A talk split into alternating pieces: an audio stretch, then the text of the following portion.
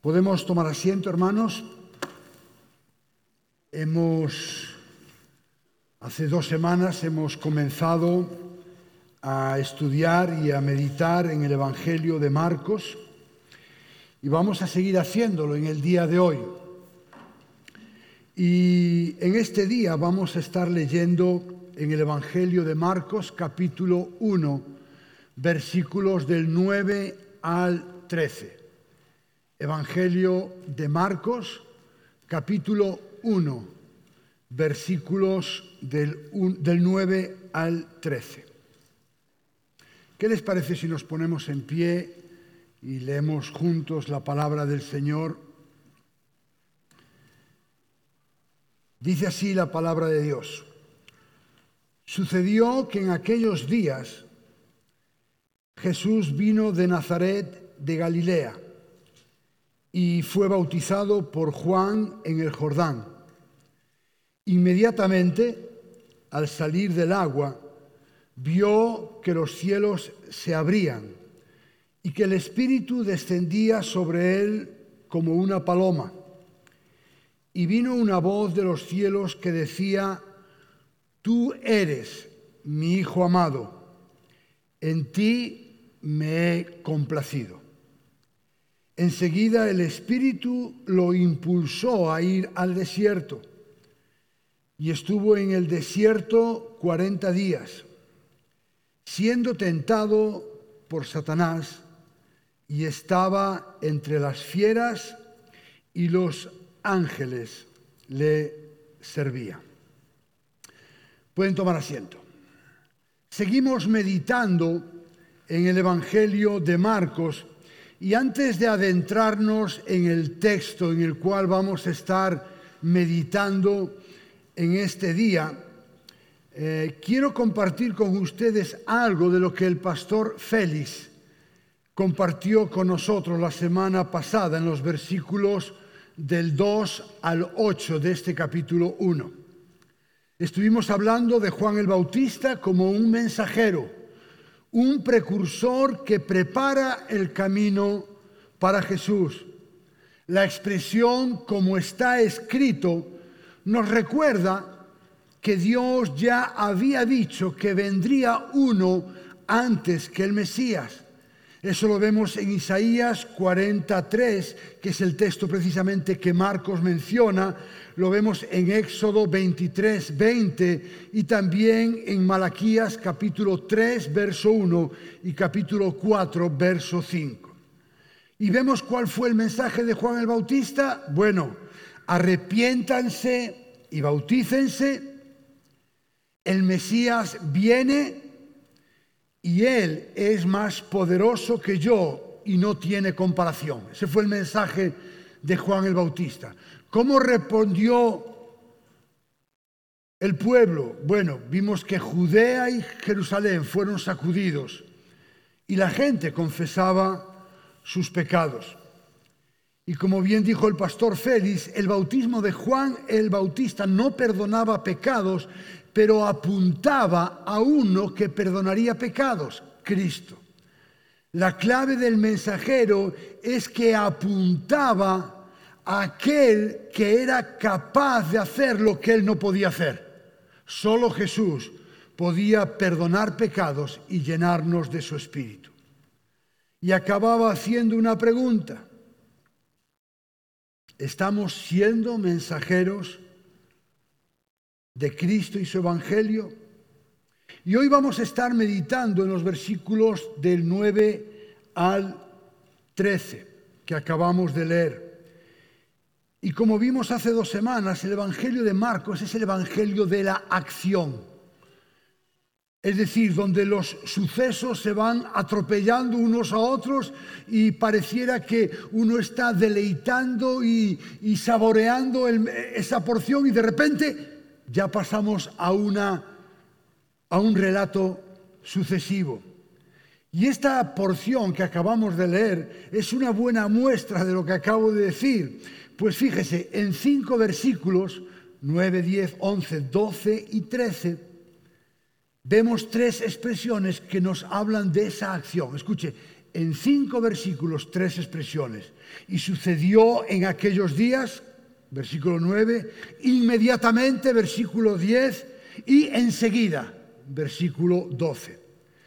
Y eso se traduce en el hecho de que, como he dicho antes, en tan solo cinco versículos que vamos a ver en esta mañana, hay tres acontecimientos vitales y trascendentes en la vida de Jesús, que son la antesala de su ministerio y los que vamos a meditar en este día.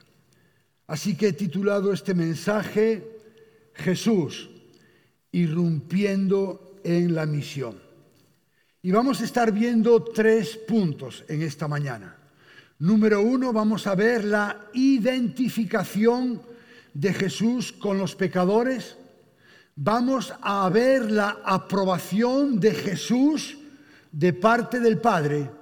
Y por último, vamos a ver la preparación de Jesús para el ministerio. En primer lugar, vamos a hablar de esa identificación de Jesús con los pecadores y en este caso a través del bautismo.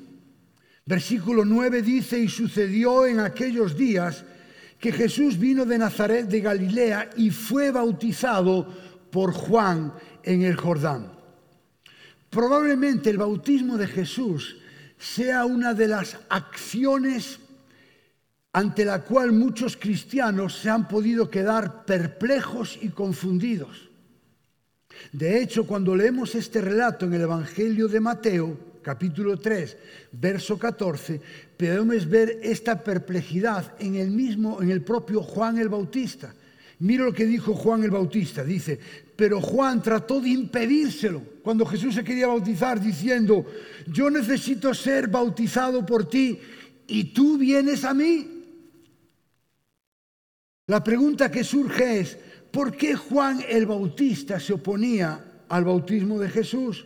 Bueno, la respuesta la vimos la semana pasada, en el capítulo, versículo 4, cuando dice, Juan el Bautista apareció en el desierto predicando el bautismo de arrepentimiento para perdón de pecados. Escuche, él venía predicando el bautismo para arrepentimiento de perdón de pecados. La pregunta es, ¿necesitaba Jesús arrepentirse? No. ¿Necesitaba Jesús el perdón de sus pecados? No. Entonces, si Jesús no necesitaba el perdón de sus pecados, si Jesús no necesitaba arrepentirse, ¿por qué se bautizó Jesús? La respuesta la da el mismo Jesús.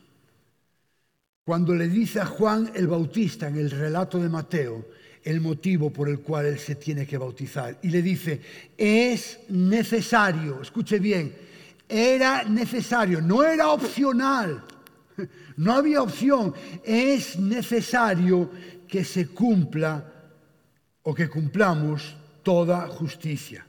Permítemelo ahora porque es conveniente que cumplamos toda justicia. Ahora, ¿a qué se estaba refiriendo cuando decía que era conveniente, que era necesario.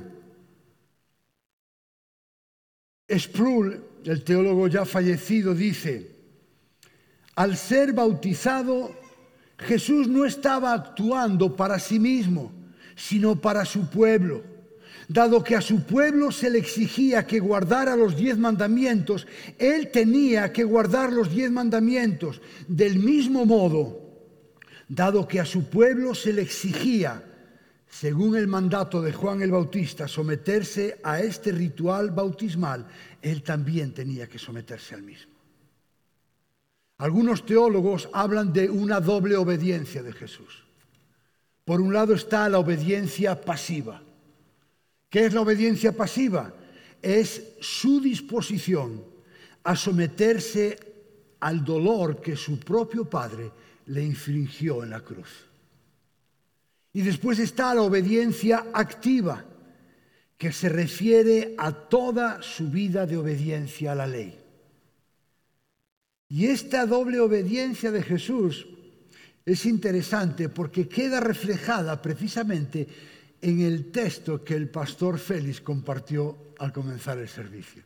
Es interesante porque yo tengo la costumbre de hacer mis sermones a mano, ¿verdad? Los escribo a mano, ¿verdad?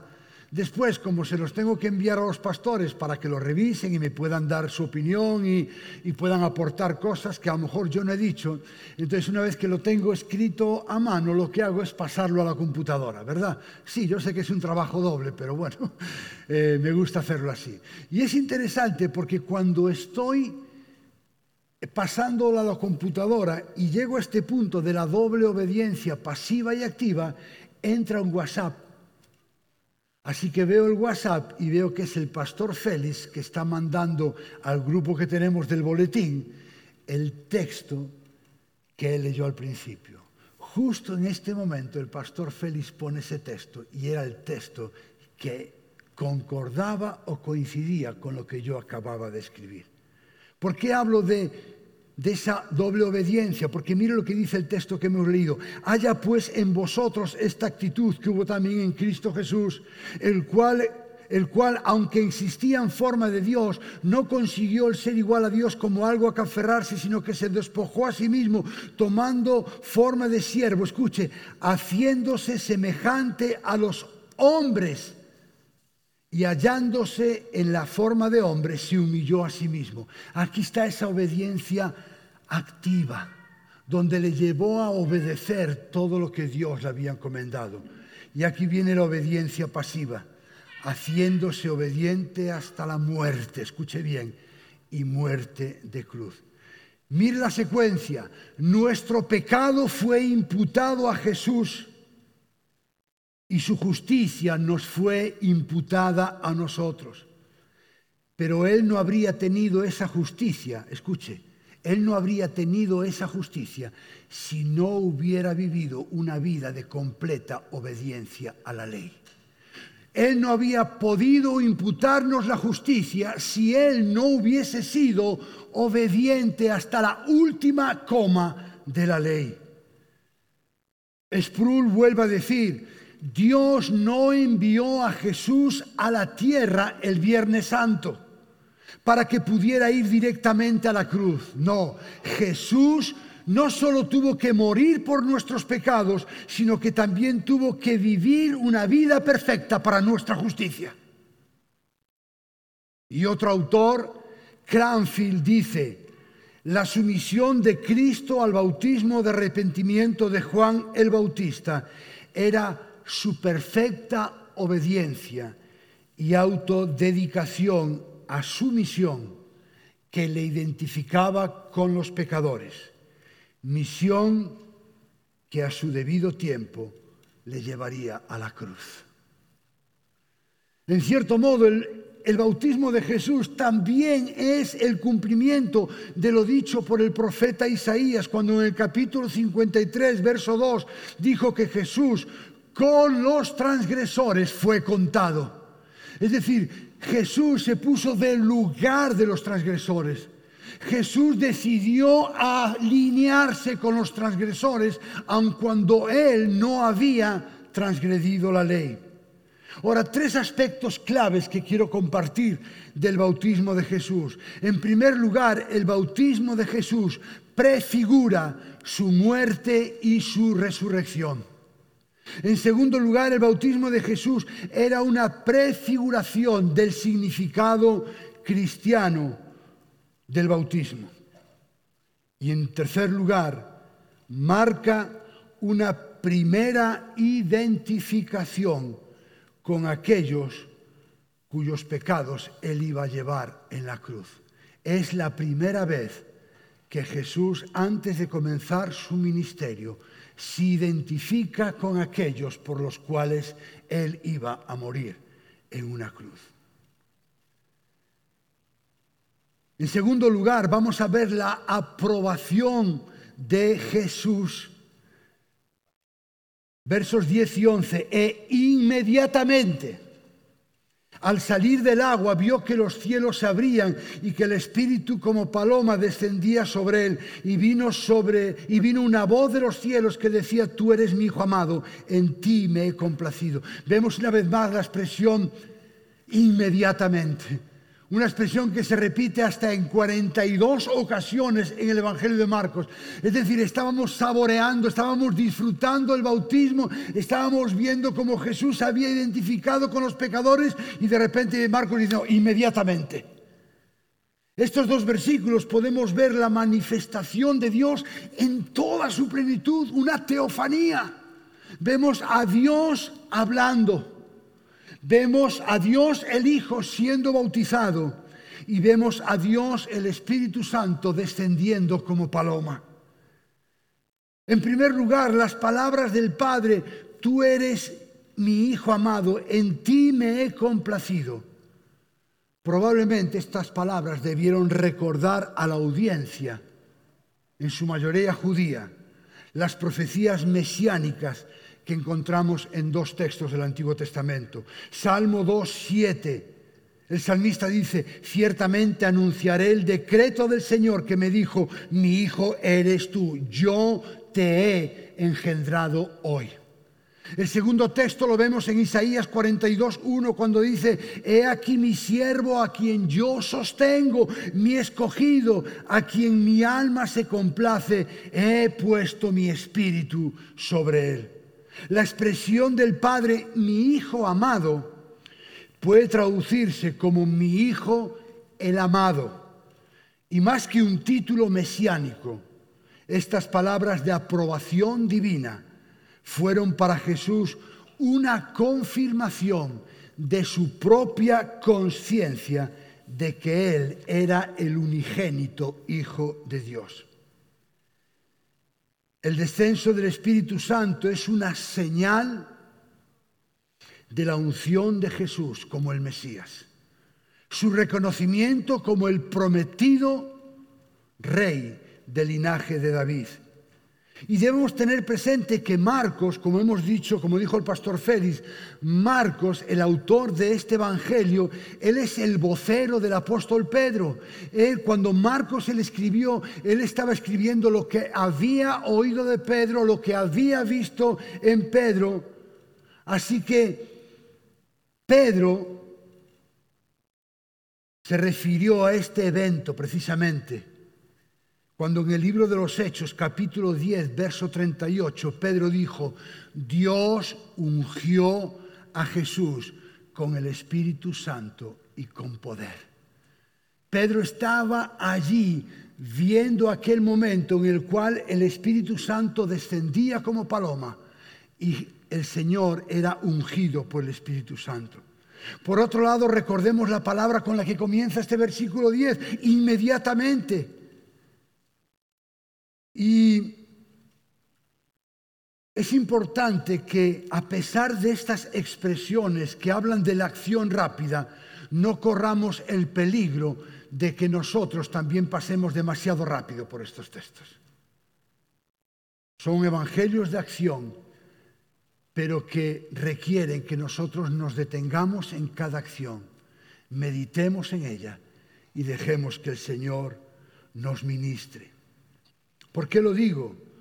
Porque en estos dos versículos, 10 y 11, podemos ver un cuadro hermoso de la Trinidad. Un cuadro en el cual deberíamos sentarnos, mirar y deleitarnos con la obra de Dios. Una manifestación de Dios en toda su plenitud, donde se revelan tres cosas la iniciativa de Dios para salvarnos, la obra vicaria del Hijo y el poder glorificador y capacitador del Espíritu Santo. Y por último vamos a estar hablando sobre la preparación de Jesús para el ministerio. Versículos 12 y 13. Enseguida, ¿Ven? Inmediatamente, enseguida. Es como si, si el Señor no, no quisiera detener la acción porque los acontecimientos, como dije antes, se van atropellando. Así que enseguida el Espíritu le impulsó al desierto. Y estuvo en el desierto 40 días siendo tentado por Satanás. y estaba entre las fieras y los ángeles le servían. Y mire, es verdad, y como predicador yo creo que todos tenemos la tentación de ir a buscar a textos paralelos. Por ejemplo, la tentación de Jesús, si usted va a Mateo y a Lucas, son textos mucho más amplios. Pero recuerde que estamos predicando de Marcos, no estamos predicando ni de Mateo ni de Lucas.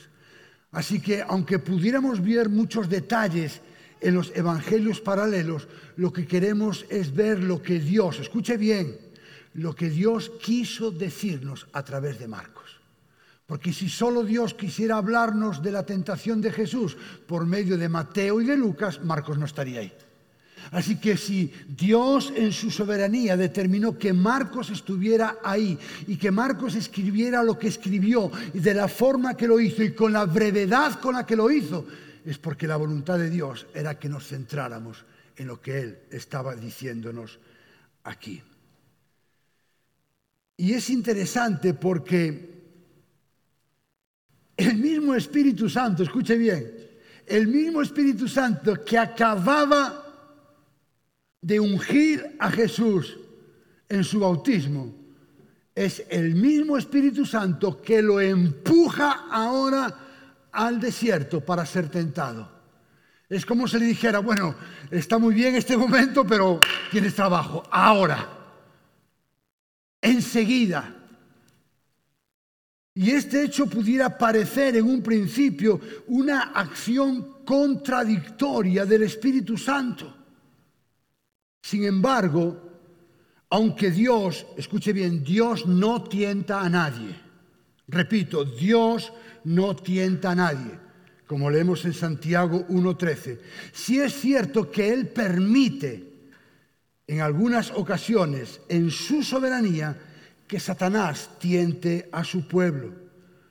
De hecho, por ejemplo, tenemos un claro ejemplo de lo que estoy diciendo en la vida de Job donde Dios le da permiso a Satanás para atacar a Job. Pero también tenemos el relato, ¿se acuerdan? Donde Jesús le dice a Pedro, Pedro, Satanás me ha pedido para zarandearte. Y Jesús podía haberle dicho, pero eh, tranquilito, que mientras esté yo aquí no lo voy a permitir. No. Lo único que dijo Jesús, yo he orado, he rogado para que tu fe no falte. Y para cuando vuelvas, ¿de dónde? Del zarandeo. Así que Jesús permitió que Pedro fuera zarandeado. Y el verbo que Marcos usa para impulsar, cuando dice que el Espíritu impulsó a Jesús, es un verbo en el original, ekbalo, que tiene un sentido muy fuerte y quiere decir literalmente arrojar. Como dijo un autor, una, vigorosa persuasión interior del espíritu le impeló a tomar la ofensiva en este encuentro con Satanás. Y en estos dos versículos hay varios elementos. Están los 40 días, ¿verdad? Que posiblemente, ¿verdad? Puedan ser una referencia simbólica a los 40 años de Israel en el desierto o al ayuno de los 40 días de Moisés en el monte Sinaí. Lo que sí vemos es que la tentación fue persistente, fue larga. La palabra Satanás significa adversario. Y la misión de Jesús precisamente fue oponerse a ese adversario y derrotar el reino de Satanás. Y al final del versículo 13, Marcos dice que Jesús, escuche bien, estaba entre las fieras y que los ángeles le servían. Las fieras probablemente es un detalle único, no probablemente, es un detalle único que solo Marcos relata y que lo que hace es resaltar la soledad y el completo aislamiento que experimentó Jesús en aquel desierto. Y el tiempo verbal que utiliza cuando dice que los ángeles le servían sugiere que los ángeles ministraban a Jesús durante toda su tentación. Mientras Jesús estaba siendo tentado, ahí estaban los ángeles sirviéndole y ayudándole. Pero quisiera aclarar algo en cuanto a la tentación de Jesús en relación a las tentaciones que cada uno de nosotros sufrimos. La pregunta es, o dos preguntas, ¿las tentaciones que sufrió Jesús son iguales a las que sufrimos nosotros? ¿Las tentaciones que sufrió Jesús son comparables a las tentaciones que sufrimos nosotros? ¿Qué dice la palabra de Dios al respecto? Bueno, mire lo que dice Hebreos 4:15. Porque no tenemos un sumo sacerdote que no pueda compadecerse de nosotros o de nuestras flaquezas, sino uno que es tentado, escuche, uno que es tentado en todo. Repito, uno que es tentado en todo como nosotros, pero sin pecado. Así que cuando usted lee este texto, lo que nos dice el texto es que Cristo fue tentado en todo como nosotros. Y uno podría pensar, bueno, si fue tentado en todo y fue tentado como nosotros, Aparentemente las tentaciones de Jesús y las nuestras pudieran parecer que son las mismas. Ahora quiero decirle algo. El hecho de que fue tentado como nosotros implica que son comparables nuestras tentaciones con las de Jesús. La respuesta es no. La respuesta es no. Mira lo que dice Santiago 1.4. La Biblia de las Américas dice, sino que cada uno es tentado cuando es llevado y seducido por su propia pasión. La Reina Valera del 60, la mía. me encanta recitar versículos de la Reina Valera del 60, porque me los sé casi todos de memoria, ¿verdad? Porque cada uno es tentado cuando de su propia concupiscencia, dice Santiago, es atraído y seducido. Ahora, ¿por qué digo que las tentaciones de Jesús no se pueden comparar a las nuestras? En primer lugar, porque Jesús no tenía concupiscencia. Jesús no tenía malos deseos de la carne. La diferencia entre las tentaciones de Jesús y las nuestras es que las tentaciones nuestras se producen en el interior, donde están los malos deseos de la carne, donde están nuestras concupiscencias. Mientras que las tentaciones que Jesús sufrió venían del exterior. Él fue tentado en todo, pero él no fue tentado de su propia concupiscencia. Él no podía ser seducido por su concupiscencia porque él era totalmente perfecto. ¿Entendemos la diferencia? Y recuerde que nuestra naturaleza es pecaminosa, tiene concupiscencia, tiene malos deseos. Y la naturaleza de Jesús es perfecta, inmaculada, sin pecado. ¿Y eso por qué? Bueno, porque mire, donde el primer Adán fracasó, el segundo Adán, Cristo, tuvo éxito. Donde el primer Adán salió derrotado, el segundo Adán, Cristo, salió victorioso. Conclusión. Estas tres acciones que narra Marcos deberían provocar una tremenda seguridad en cada uno de nosotros.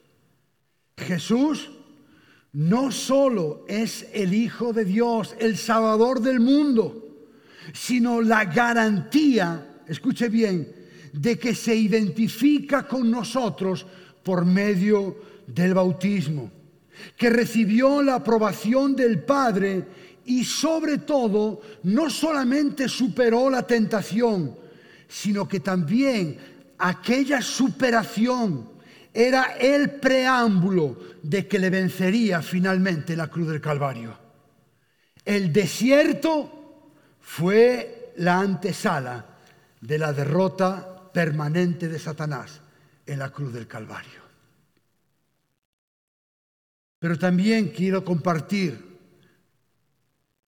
en primer lugar, que el bautismo de Jesús nos debe motivar a una vida de obediencia. De la misma manera que Jesús obedeció, nosotros tenemos que estar dispuestos a obedecer.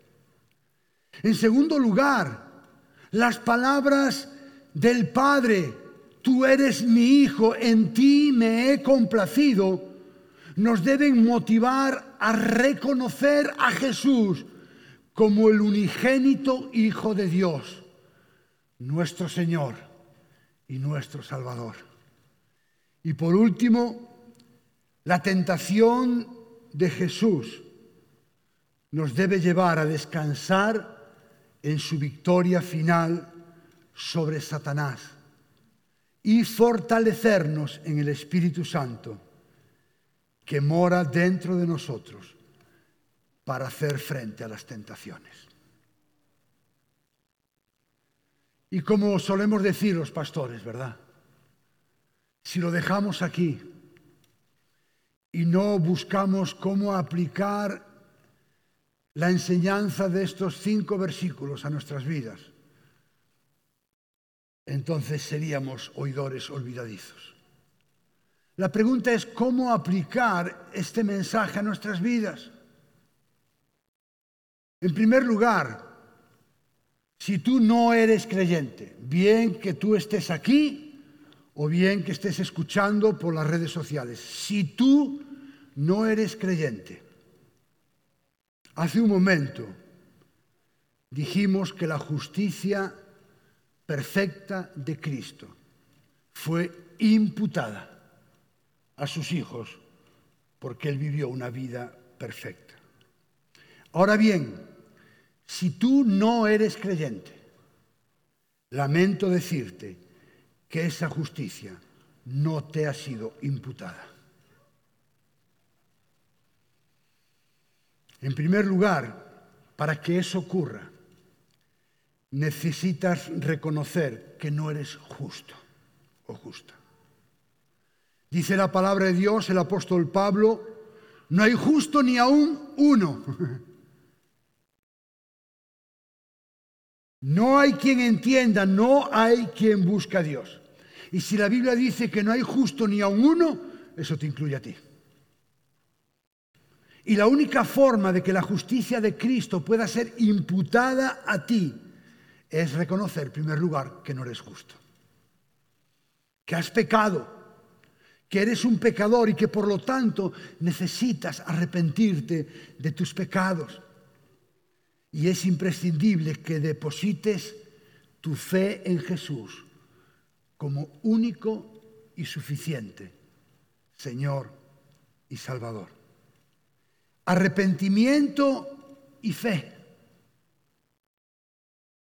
son los dos lados de una misma moneda. Una moneda tiene dos lados. Y aunque intentáramos partir una moneda en dos, lo que tendríamos sería dos monedas pero con dos lados. De la misma manera, la salvación es como una moneda de dos lados, que tienen que ir unidos, arrepentimiento y fe. No hay nada que tú hayas hecho o puedas hacer en un futuro que te permita recibir el favor de Dios. Cristo lo hizo por ti su justicia perfecta imputada a ti, concedida a ti por medio del arrepentimiento y la fe. Y oro, oro al Dios de los cielos, para que en este día tú puedas caer rendido o rendida al Señor, arrepentido y confiando en el sacrificio perfecto de Jesús en favor tuyo. Ahora, si tú eres creyente, acabamos de decir que este relato nos debe llenar de confianza, pero también de responsabilidad.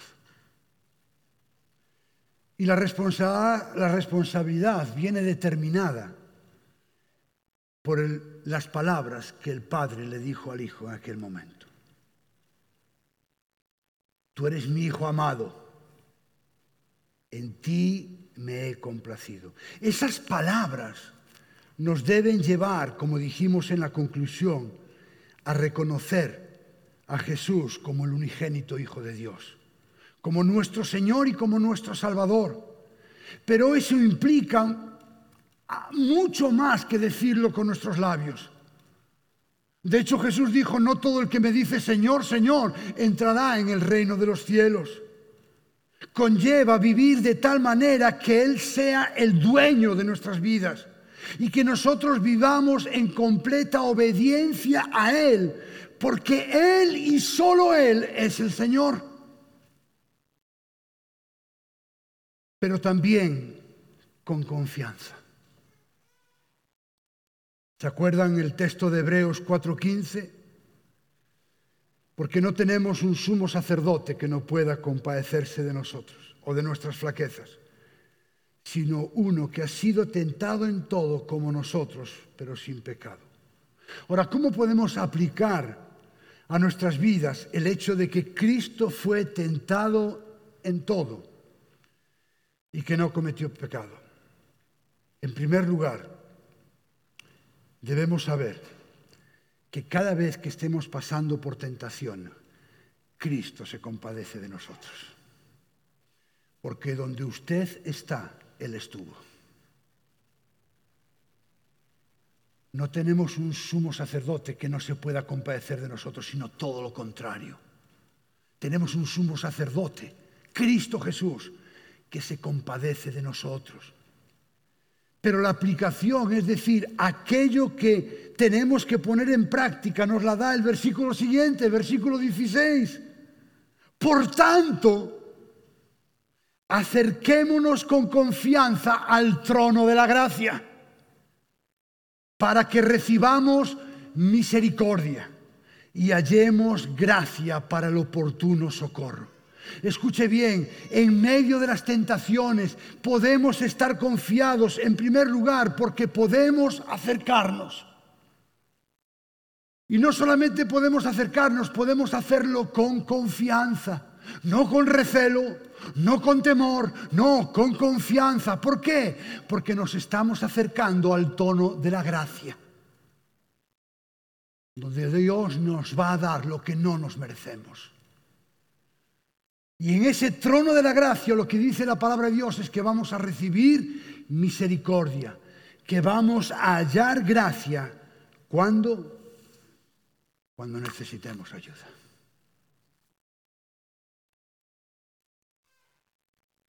Me encantaría decirle, bueno, probablemente usted no vaya a ser tentado, apriétese los machos, le van a venir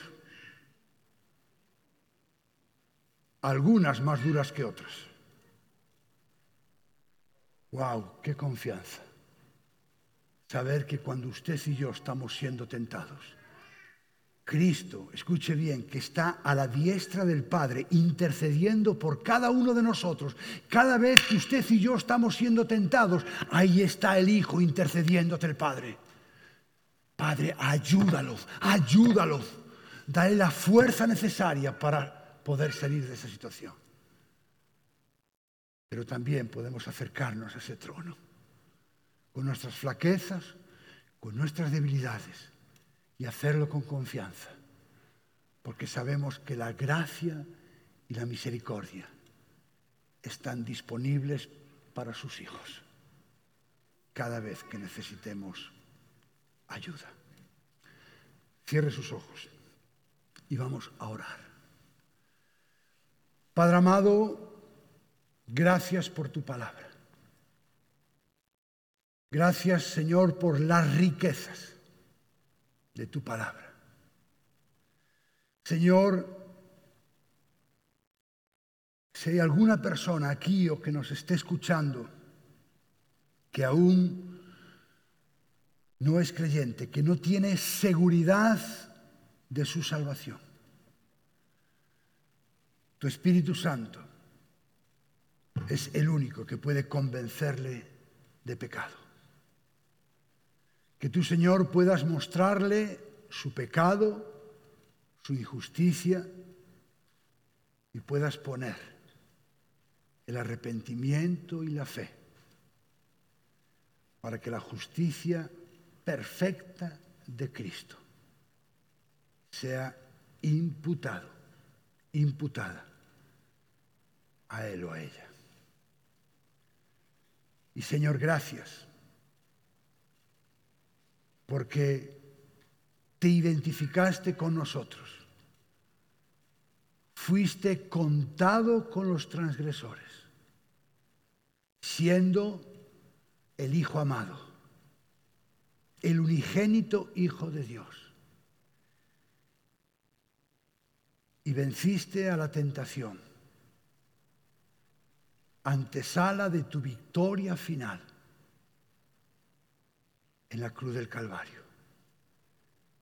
Y gracias Señor porque podemos acercarnos confiadamente al trono de la gracia para hallar misericordia para el oportuno socorro. Que podamos permitir que esta palabra pueda ser implementada, arraigada en nuestros corazones y pueda dar fruto para la alabanza y gloria de tu nombre. En el nombre de Jesús.